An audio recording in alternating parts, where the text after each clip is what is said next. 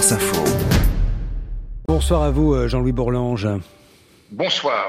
Volodymyr Zelensky attendu euh, demain à Paris pour signer un accord bilatéral de sécurité avec le président euh, Emmanuel Macron. Vous parleriez d'une sorte de tournant?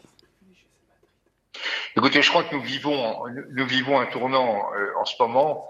C'est indiscutable, ne serait-ce que par les, les décisions intempestives de M. Trump les déclarations intempestives de M. Trump, nous voyons bien que les Européens sont maintenant confrontés directement à la menace russe et savent que ce qui ne sera pas fait par eux ne sera probablement pas fait par personne, du moins dans l'hypothèse où M. Trump serait élu. Et donc nos responsabilités vis-à-vis de l'Ukraine, nous en prenons chaque jour une conscience plus aiguë, comme, comme l'a montré d'ailleurs la déclaration très bienvenue du ministre de la Défense en, matière d'augmentation euh, de, l'effort militaire français euh, en pourcentage du PIB. Vous diriez, Jean-Louis Bourlange, que pas seulement la France d'ailleurs, mais les partenaires européens doivent désormais, euh, si je puis dire, activer une forme d'économie de guerre Écoutez, c'est le mot du président de la République, je crois que le mot est juste, et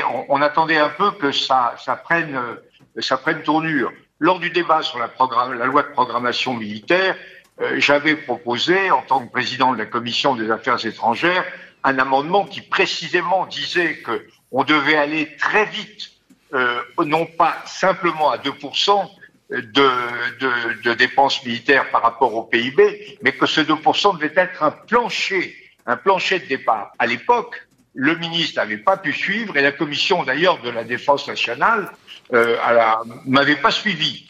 Et, maintenant, je suis très heureux de voir que euh, l'effort va être fait. Simplement, si on avait voté ce que je souhaitais il y a quelques mois, on ne donnerait pas aujourd'hui l'impression de le faire pour répondre à, la semonce, au coup de semonce de, de M. Trump. Il est évident que nous avons des, des, des, un effort militaire très important à faire. J'étais en Suède avec le président la semaine dernière.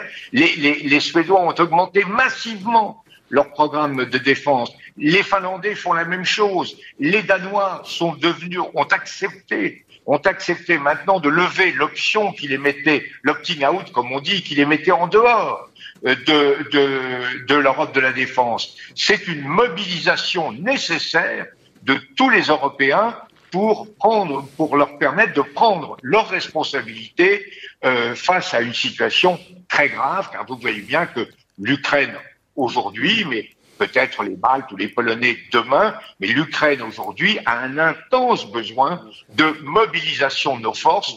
Tout ce que nous faisons pour l'Ukraine en munitions, en armement, ce sont des vies ukrainiennes sauvées, ce sont, c'est une capacité de résistance maintenue, c'est un, un équilibre assuré euh, vis-à-vis des, des, Russes. Prenez nous avons une phrase juste. Nous avons vis-à-vis de l'Ukraine beaucoup plus qu'une obligation de moyens. Nous avons une obligation de résultats. Il faut que l'Ukraine tienne le coup. Est-ce que Jean-Louis Bourlange, ça ressemble peut-être de loin allez, un engagement plus en avant euh, des partenaires européens dans le conflit. On, a toujours dit que dès que à partir du moment où il n'y a pas de troupes au sol, nous n'étions pas directement engagés, mais tout de même. Est-ce que ça ressemble à un engagement plus en avant des Européens dans le conflit euh, euh, qu'a déclenché M. Poutine? Non, je crois que nous sommes, nous, restons tout à fait fidèles à la ligne qui est la nôtre. Nous apportons un soutien très, très, très considérable à l'Ukraine, un soutien que nous devons, nous Français, majoré, car nous n'en faisons pas assez, pour des raisons d'ailleurs qui s'expliquent. Mais en revanche, nous avons le souci de faire en sorte que les armements que nous donnons ne sont pas utilisés sur le territoire russe. Mais déjà, oui, mais déjà 2%, c'est quand même conséquent dans le budget de la France, sachant que nous sommes euh, dans un moment de tension avec une dette euh, record et, et on ne peut plus euh, financer quoi que ce soit dans ce pays. Est-ce à dire, Jean-Louis Bourlange, qu'il faut monter à 3, à 4% parce qu'il faut faire face Je crois qu'il ne s'agit pas de donner des chiffres en l'air, mais nous avons certainement un effort important. Regardez que les, les Américains ont une contribution à leur défense qui, je crois, euh, euh, tangente les 5%.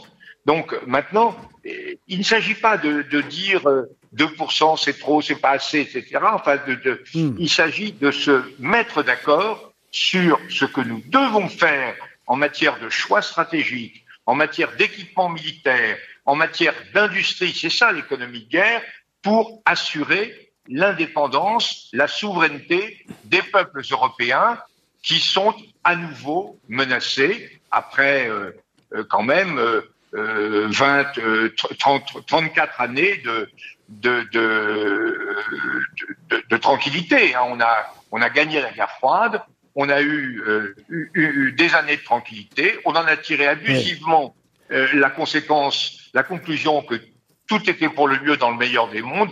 Eh bien non, l'histoire redevient ce qu'elle a toujours été, une histoire tragique, une histoire, euh, comme disait le général de Gaulle, la vie est un combat, le succès coûte l'effort, mais le salut exige la victoire.